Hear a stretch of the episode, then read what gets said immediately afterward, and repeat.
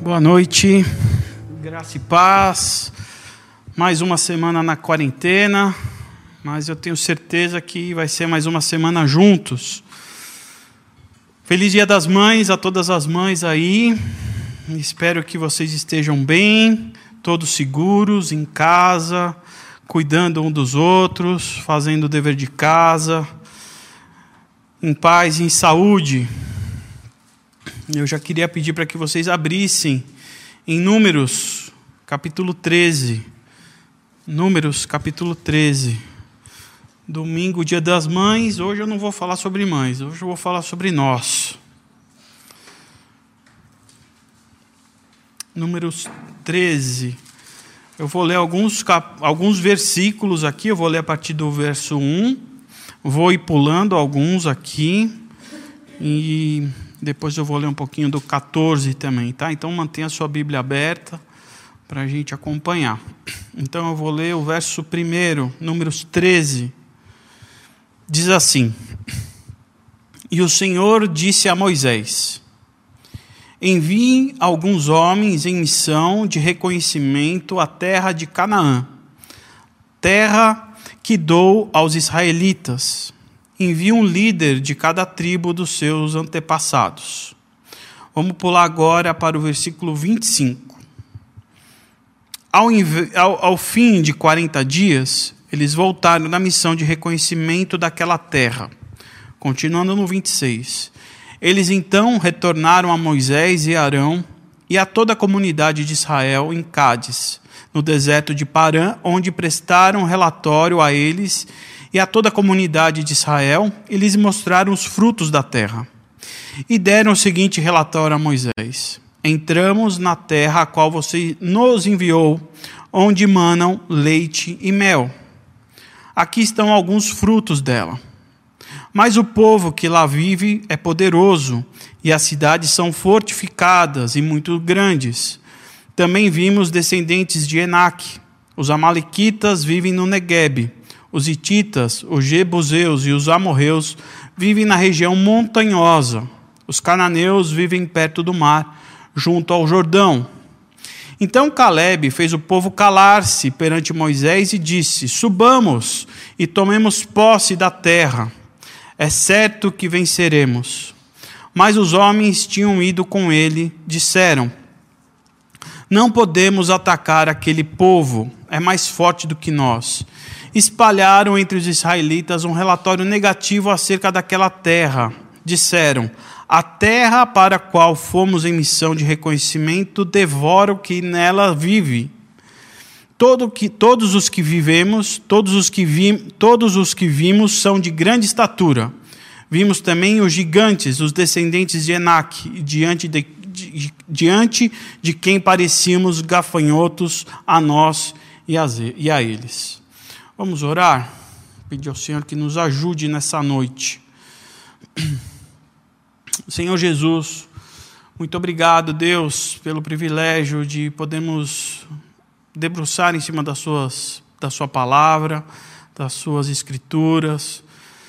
Que o Senhor venha nos iluminar nessa noite, que o Senhor venha nos ministrar, que o Senhor venha trazer luz a esse texto, que o Senhor venha tratar com os nossos corações, que o Senhor venha tratar com a nossa mente, que podemos receber a Sua palavra diretamente do Seu Santo Espírito. É o que nós te pedimos nessa noite, em nome de Jesus. Amém. Bem, eu escolhi esse texto porque nessas últimas semanas, e eu tenho trazido isso para vocês, eu tenho feito muitos questionamentos. Eu tenho pensado muito em tudo que a gente tem passado, eu tenho perguntado para muitas pessoas também a respeito, e basicamente meus questionamentos são: o que, que vai acontecer depois que tudo isso passar? Como vão ser os nossos dias depois que for decretado o fim do isolamento ou dizer que está tudo bem? Como vai ser os nossos dias? Como serão os nossos dias pós essa pandemia? Como nós, seres humanos, igreja, sociedade, nós iremos nos comportar? Como a gente passará a agir depois que tudo isso acabar? Muitos têm chamado esse momento é, pós-pandemia, têm chamado de um novo normal, porque muitos acreditam que a vida não será mais a mesma. Muitos têm, têm, têm, têm dito isso, que não haverá uma vida como nós vivíamos, haverá um novo normal. Por isso estão chamando esse momento pós-Covid de um novo normal. E eu penso e me questiono em cima disso: como será a nossa vida pós esse novo normal ou nesse novo normal? Vai ser baseado no quê? No medo que nós estamos vivendo, na insegurança que nós estamos vivendo? Vai ser baseado nas sequelas do confinamento, da reclusão? Esse novo normal gerará famílias mais unidas, afinal de contas, o que nós mais temos tendo oportunidade é de estarmos em família, reunidos, juntos. Esse novo normal será de pessoas desaceleradas, já que a nossa rotina mudou e a gente não precisa estar correndo tanto de um lado para o outro. Me questiono também sobre será que nós estamos aprendendo aquilo que precisávamos aprender nesse período? Será que sairemos melhores dessa? Eu tenho me questionado, tenho perguntado para muitas pessoas, ouvido muitas pessoas e tenho feito isso diante de Deus. Perguntado o que vai acontecer. Como que nós iremos agir diante do novo?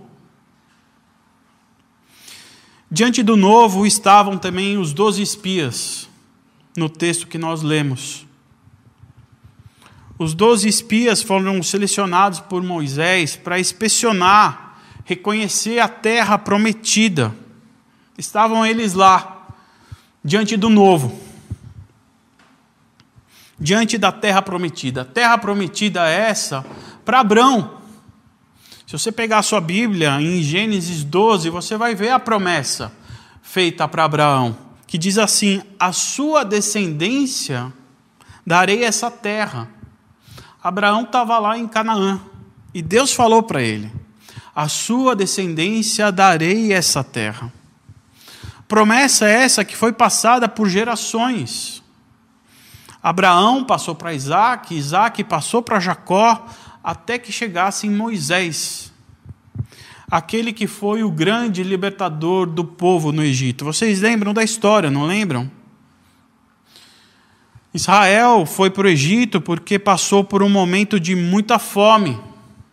Havia fome na região. José, o filho de Jacó, que foi vendido como escravos por seus irmãos, ele se tornou governador do Egito. Vocês conhecem a história. E quando o governador do Egito e Israel passava fome, os irmãos foram lá bater na porta dele, sem saber que ele era o, o governador, pediu abrigo, pediu comida. E José então abrigou a sua família, não só a sua família, mas todo o povo hebreu. E José foi que manteve o povo no Egito por boas condições, até que José morre. Sob a tutela de José, o povo se manteve muito bem lá. Mas José não foi eterno. E José morre. E antes mesmo de morrer, José lembra dessa promessa da terra prometida aos seus irmãos num dos últimos versículos do último capítulo de Gênesis. Vou ler para vocês. Antes de morrer, José disse a seus irmãos: Estou à beira da morte, mas Deus certamente virá em auxílio de vocês e os tirará dessa terra, Egito, levando-os para a terra que prometeu com o juramento a Abrão, a Isaac e a Jacó, o juramento que nós lemos. Sem José no comando, morto, o Faraó, um novo Faraó, fez então de Israel sua mão de obra escrava. não só tornou o povo hebreu como seu escravo, mas também os oprimiu de forma da pior forma, da pior forma possível, de uma forma mais horrível possível. O povo hebreu ficou escravizado, ficou oprimido no Egito pelas mãos do faraó por mais de 400 anos. Até que Deus levanta Moisés, dentro do próprio povo ali, dentro do Egito, levanta Moisés para libertar esse povo. Moisés tentou fazer Faraó entender que era necessário o povo ser liberto. Aquele povo que tinha uma aliança com Deus era necessário partir. Mas Faraó não entendeu. Faraó, com o coração endurecido, não libertou aquele povo. Assim, Deus, depois de mandar as dez pragas ao Egito, Deus abre o mar vermelho e o povo sai em fuga sai em fuga com os pés completamente enxutos, secos, em meio ao mar. E a partir desse momento, atravessando o Mar Vermelho, que inicia a jornada. A jornada em busca para a terra prometida, dessa promessa feita a Abraão. É a partir desse dia que o povo vai em busca da sua promessa o povo vai rumo à nova vida, rumo à terra prometida, rumo a Canaã. Essa jornada, é, do ponto de partida do Mar Vermelho, onde o mar se abre, o povo foge, até a chegada dos espias à beira de Canaã, é uma jornada que durou dois anos. Dois anos. Mas vocês se lembram que a história do povo de Israel nessa peregrinação no deserto, porque da saída do Mar Vermelho até Canaã é deserto. Vocês sabem que essa peregrinação ela não durou só dois anos. O povo ficou 40 anos no deserto. O povo ficou 40 anos peregrinando por ali que, que deu errado? Que essa viagem de dois anos, depois de dois anos, eles tiveram que ficar mais 38 anos no deserto. O que, que deu de errado que eles não entraram na terra prometida? O que, que deu errado que eles tiveram que ficar 40 anos no deserto e eles não tomaram posse da promessa? Bem, Deus pediu para Moisés que doze espias, um de cada tribo, fossem fazer uma expedição, explorar, conhecer um pouco mais sobre o que tinha lá em Canaã. Conhecer um pouco mais do presente que Deus havia dado para o seu povo e olha como está no versículo 1 que nós lemos, de Números 13, versículo 1. E o Senhor disse a Moisés: Envie alguns homens de reconhecimento à terra de Canaã, terra que dou, terra que dou aos israelitas. Envie um líder de cada tribo dos seus antepassados.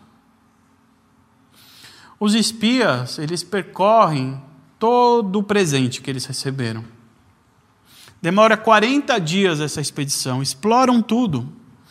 E os doze voltam em mãos com um relatório, explicando todos os detalhes de como era. Então eles reúnem o pessoal. Eles fazem uma reunião com a liderança, convocam uma assembleia e confirmam: de fato, a terra emana leite e mel. A terra é boa a terra é fértil, a terra tem bons frutos. Mas, mas, mas, eles também falaram que tinham muitos povos e que ali os povos eram cruéis. Não só isso, disseram que a cidade tinha portões trancados e que haviam muralhas enormes. E pior, que nelas habitavam gigantes, os nefelins, que os faziam parecer gafanhotos. Eles disseram isso. Aqueles doze que foram fazer a expedição voltaram com essas informações. E disseram tudo isso. Menos dois deles, Caleb e Josué. Apesar da veracidade do relatório, eles contrapuseram o pessimismo daqueles dois. Olha só no verso 33 o que eles disseram. Então, Caleb fez o povo calar-se perante Moisés e disse: Subamos e tomemos a posse da terra, é certo que venceremos. Ele se contrapôs aos dez. É certo que venceremos. Mas os outros dez insistiram. Insistiram em dizer que os homens eram fortes e que a cidade era muito fortificada que haviam muralhas, que haviam gigantes e que certamente eles seriam derrotados. Bem, o que aconteceu foi o que acontece quando a gente está em ajuntamento. Infelizmente, a fofoca comeu solta. E o pessimismo se espalhou. E eles conseguiram influenciar todo Israel, esses dez. E olha só, vamos ler o desfecho a partir do verso 1 do capítulo 14. Olha só o que aconteceu depois que a notícia se espalhou entre todos ali que estavam acampados. 14, verso 1. Naquela noite, toda a comunidade começou a chorar em voz alta. Todos os israelitas queixaram-se contra Moisés e contra Arão, que eram os líderes ali. E toda a comunidade lhe disse: Quem dera tivéssemos morrido no Egito ou neste deserto.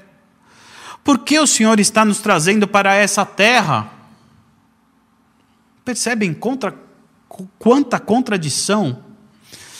Só para nos deixar cair a espada, nossas mulheres e nossos filhos serão tomados como despojo de guerra. Não seria melhor voltar para o Egito? E disseram uns aos outros: Escolheremos um chefe e voltaremos para o Egito. Voltar para o Egito significa voltar a ser escravos.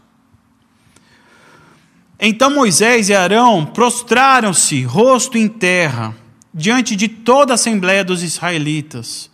Josué, filha de Num, e Caleb, filho de Jefoné, dentre os que haviam observado a terra, rasgaram suas vestes em sinal de protesto, e disseram toda a comunidade dos israelitas: A terra que percorremos em missão de reconhecimento é excelente.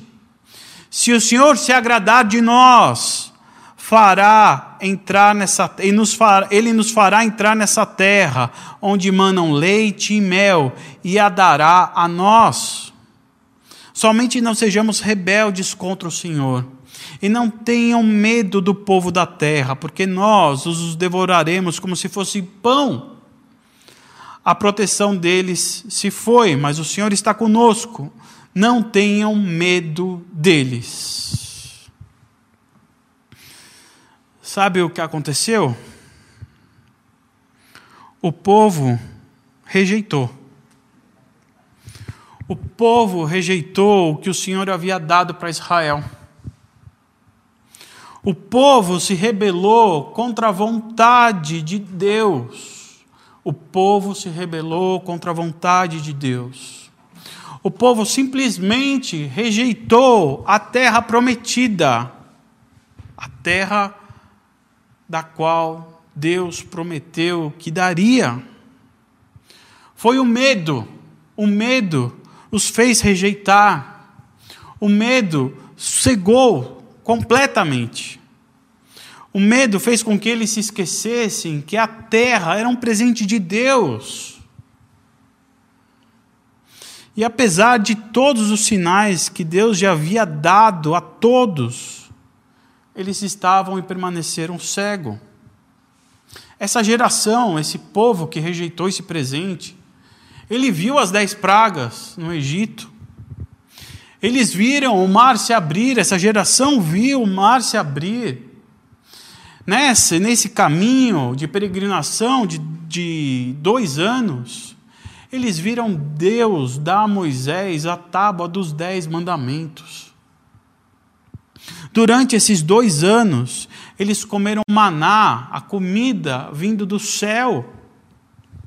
Eles receberam as cordonizes quando eles quiseram comer carne, vindo do céu. Eles viram a água brotar de pedra, porque não tinham o que beber. E apesar de tudo isso, apesar deles verem tudo isso, eles estavam cegos. E a rejeição teve consequências. Deus os puniu. Os dez espias que trouxeram o relatório, eles que foram pessimistas, eles morreram subitamente. Subitamente. Só Caleb e Josué foram poupados. O povo que quis voltar para o Egito, que quis levantar um novo líder para voltar para o Egito e voltarem a ser escravos, Deus também os puniu. Toda essa geração se tornou uma geração incrédula, inclusive Arão e Moisés sofreram essa consequência. E foram impedidos de entrar na terra prometida. Por isso que eles ficaram mais 38 anos no deserto até que essa geração toda morresse, para que uma nova geração viesse e pudesse entrar na terra prometida. Eles não eram mais dignos de receber o presente que Deus havia dado. Somente Caleb e Josué entraram na terra prometida. Essa geração morreu no deserto. Essa geração não entrou na terra prometida. Tudo porque eles entenderam que Canaã seria uma conquista deles. Se esquecendo que era uma promessa, se esquecendo que era um presente de Deus. E presente a gente não conquista, presente a gente recebe e agradece. Acontece que eles olharam a terra como uma conquista que seria deles. É claro que a partir deles conquistar aquela terra era impossível mesmo. Era algo sobrenatural, era algo divino. Mas aquela batalha era do Senhor. Quem iria lutar por eles seria Deus. Eles precisavam de fé para acreditar nisso. Eles não tiveram. Eles olharam para as circunstâncias. E quando a gente olha para as circunstâncias e ela é difícil, e a gente não tem fé, a gente quer voltar a ser escravo. Claro que é para ter medo em situações como essa, mas nunca para a gente duvidar de Deus, nunca para termos falta de fé. A terra prometida era uma promessa de Deus mas afinal, o que, que representa Canaã? Além de ser uma promessa de Deus. O que, que Canaã representa? Canaã representa aquilo que Deus queria para o seu povo. Uma terra onde eles pudessem prosperar até a vinda do seu Messias, a vinda do Messias, do nosso Senhor. Era esse o propósito. Hoje nós também podemos nos apropriar das histórias que a Bíblia contém. Podemos e devemos nos apropriar de, delas. Porque as, histórias, as histórias que contém aqui na Bíblia nos traz ensinamentos. Ensinamentos para os nossos dias de hoje, para as dificuldades que nós estamos passando. E o que Canaã pode nos ensinar para nós? O que Canaã pode nos representar para nós hoje? Que lições nós podemos tirar de Canaã? Canaã, ela representa o descanso. Canaã representa o shalom, a paz, o fim de uma jornada. Canaã também representa o nosso, a nossa morada celestial, a nossa futura morada celestial, o lugar para onde nós iremos quando nós morrermos.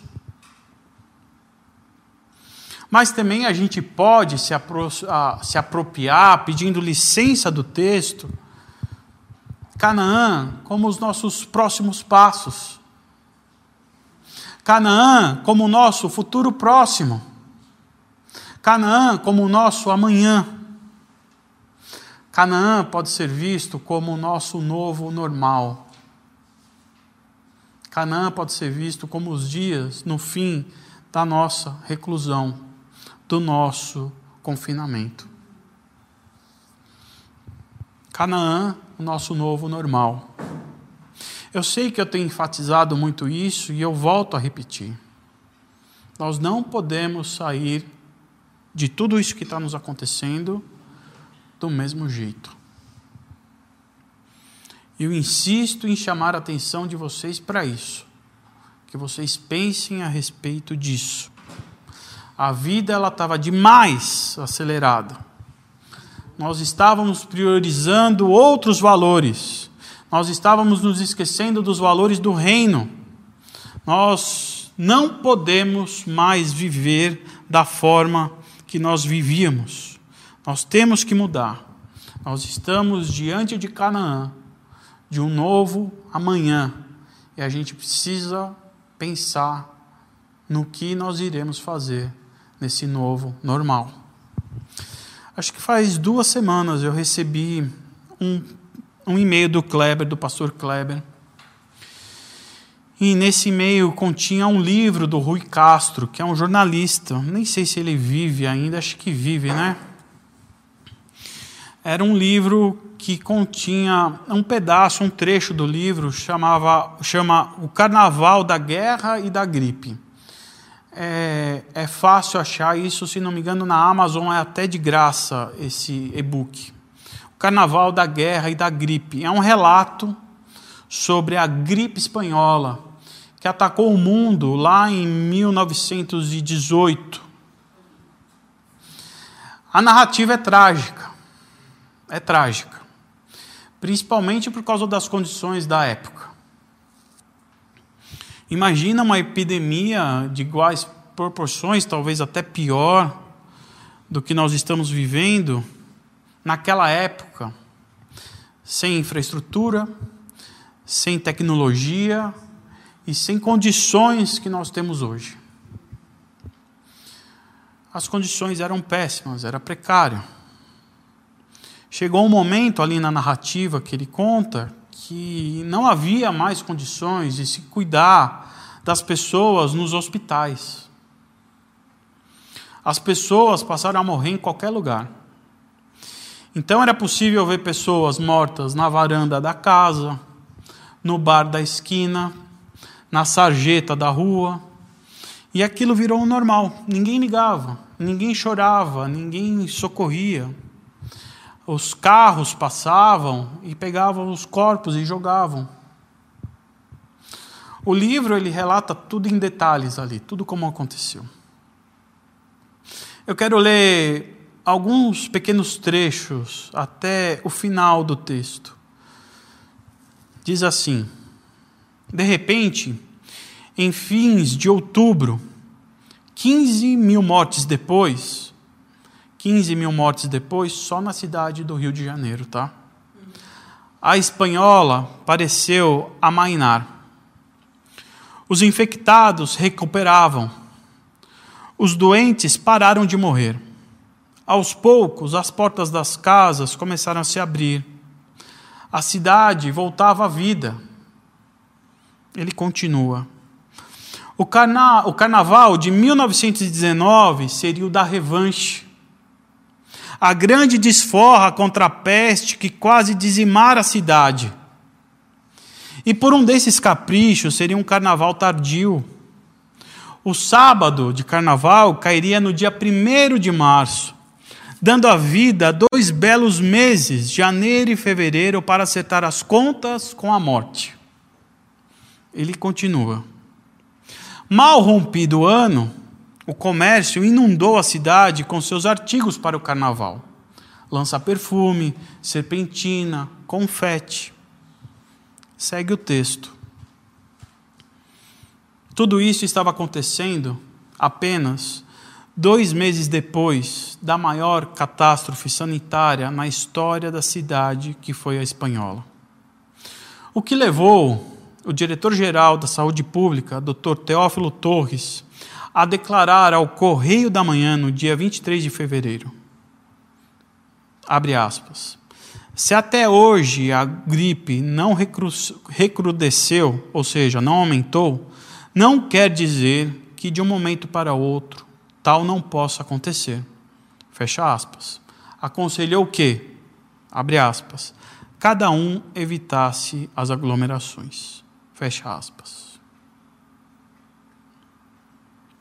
Evitar aglomerações não foi o que aconteceu. Houveram aglomerações, porque o texto continua e não dá para ler todo aqui, como nunca. E das mais formas imagináveis possíveis naquele ano. Como nunca a vida voltou ao normal. Em apenas dois meses se esqueceram de 15 mil mortes só na cidade do Rio de Janeiro. Será que no final do que nós estamos passando, nós também iremos nos aglomerar no carnaval? Será que no final do que nós estamos passando e vivemos nesses dias, nós iremos voltar a ser os mesmos? A viver a velha vida? Nesses 49 dias, hoje faz 49 dias que nós estamos distantes, o que nós estamos fazendo? O que nós estamos fazendo no deserto que nós nos encontramos? Nesses 49 de dias que nós estamos em isolamento social, ou pelo menos 49 dias sem culto presencial aqui, eu pergunto: você está se preparando para o carnaval ou para Canaã?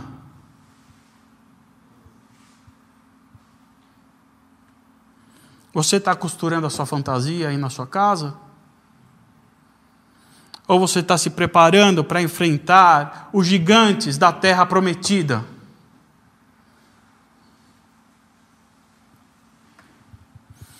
Nós estamos diante da terra prometida, do presente dada por Deus, de uma nova oportunidade de vivermos uma nova história. E eu pergunto: o que, que você irá fazer com essa nova oportunidade que Deus está nos dando? Vamos voltar e fazer as mesmas coisas? Vamos querer voltar para o Egito, para aquela vida de escravidão? O que iremos fazer com esse presente de Deus, com essa nova oportunidade que Deus está nos dando? A gente não pode rejeitar esse presente de Deus. Deus está dando uma oportunidade para vivermos um mundo de forma diferente. Israel rejeitou a vontade, o presente de Deus. Nós não podemos rejeitar também essa nova oportunidade que Deus está nos dando.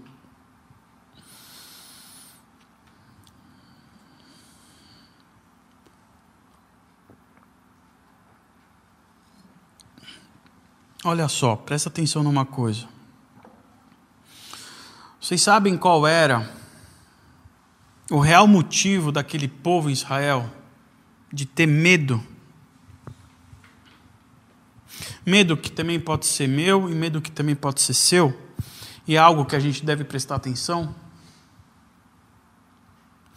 A rejeição que o povo fez a Deus, ao presente que ele tinha dado, tinha a ver com as suas próprias capacidades.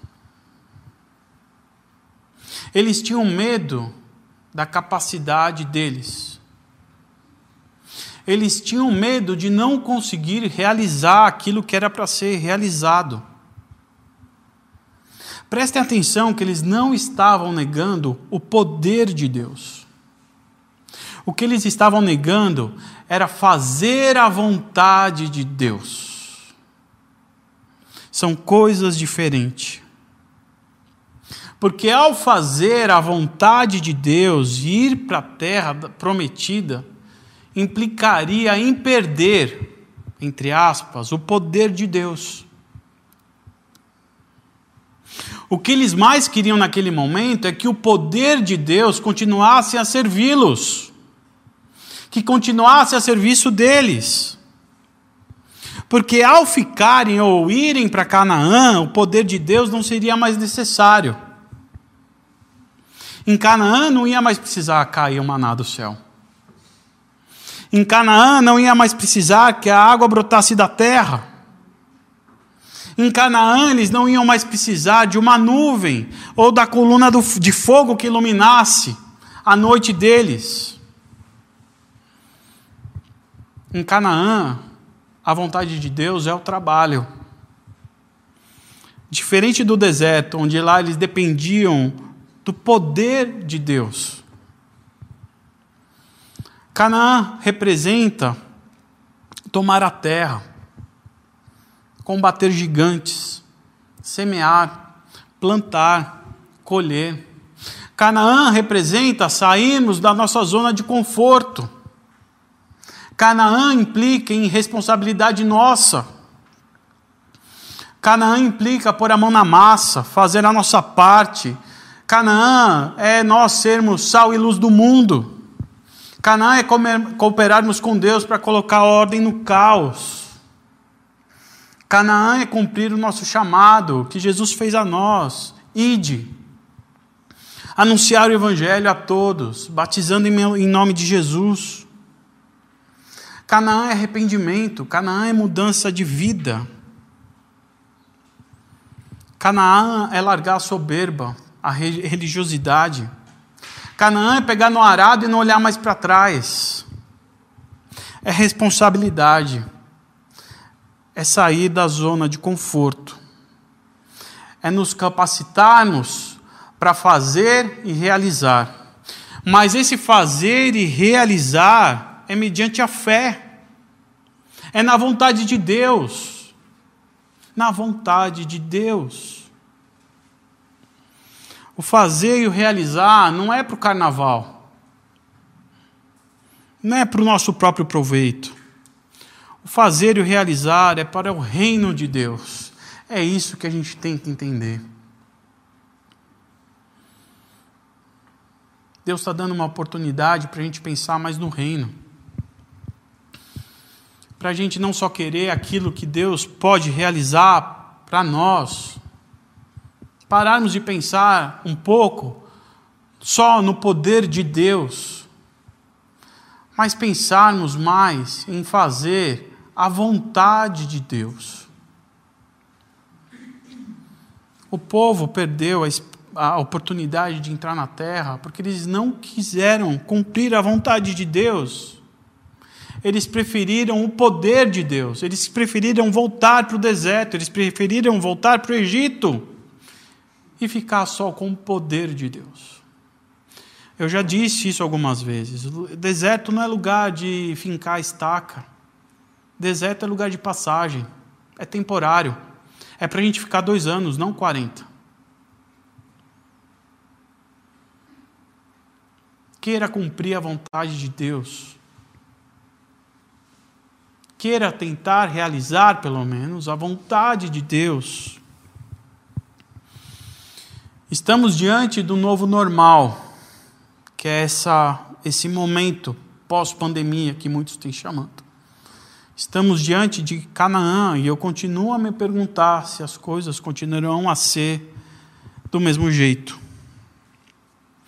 Se nós seremos como nós seremos como seres humanos, como igreja, como sociedade.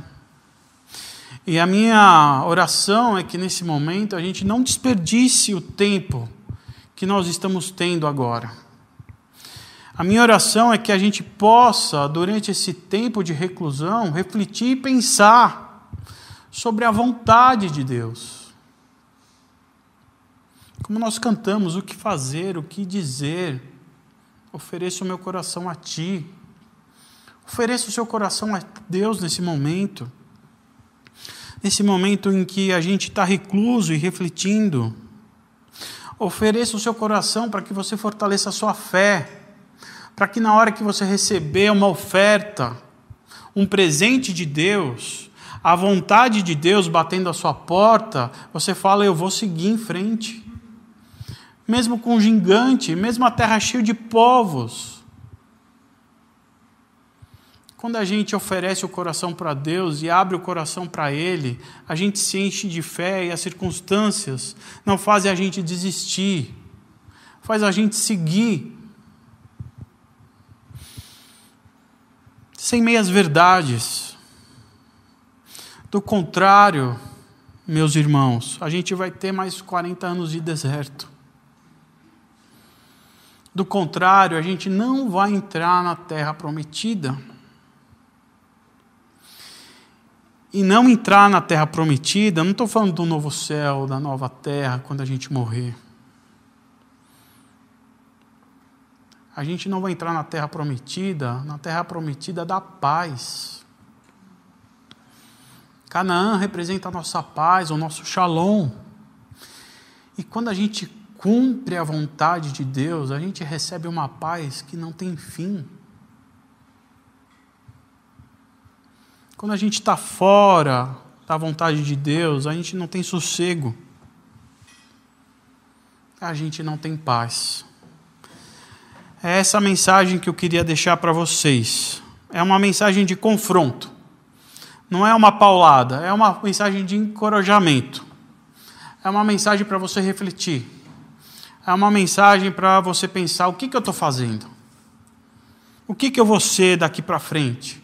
Que, que eu vou ser quando acabar isso? E a minha oração tem sido para que a gente não seja mais os mesmos. A gente vai cantar uma música e eu quero que você faça dela a oração, porque diz: algo novo Deus está por fazer. A música diz que Deus quer escrever um novo capítulo na história dele e ele quer usar nossas vidas para isso. Se coloque à disposição para escrever essa nova história diante de Deus. Ele quer edificar uma igreja forte. Se coloca no centro da vontade de Deus para ele cumprir essa vontade em nós. E uma igreja só pode ser forte quando ela está comprometida em cumprir a vontade de Deus. Vem, Senhor, cumpre em nós os teus planos. Reina hoje aqui, para louvor da tua glória. Vamos cantar essa música, fazer dela a nossa oração nessa noite. Depois a Letícia ora por nós e ainda nós temos aí uma surpresa para todos.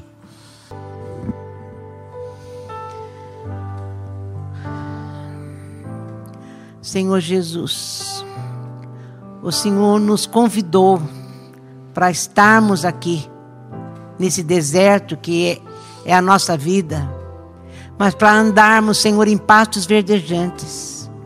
O Senhor nos levaria a águas tranquilas, a despeito de gigantes. Que nesse deserto haveria esses pastos, poderíamos alcançar na tua presença. Senhor, eu fiquei imaginando aqueles 15 mil homens, eh, pessoas mortas, e ninguém se importando. Isso está longe de viver o teu propósito aqui na terra. Está longe, Senhor, de viver a tua vida, a tua história. O Senhor não nos chamou para isso. O Senhor não nos chamou para isso sermos indiferentes, áridos como o próprio deserto, secos, sem afeto, sem misericórdia. E só conseguimos ter tudo isso dentro de nós quando o Senhor está em nós. Senhor, tem misericórdia. Ah, o texto fala que Moisés teve que pedir misericórdia para o Senhor, porque o Senhor queria destruir toda a geração naquele momento. E Moisés clamou, ele e Arão clamaram ao Senhor. Senhor, nós clamamos por nós mesmos. Estamos diante do Senhor pedindo, Senhor, tem misericórdia de nós. Parece que nós estamos nos tornando cada vez mais distante do, daquilo que o Senhor nos chamou para ser. Homens e mulheres, Senhor, que sinalizariam o teu reino O teu reino é um outro jeito de viver.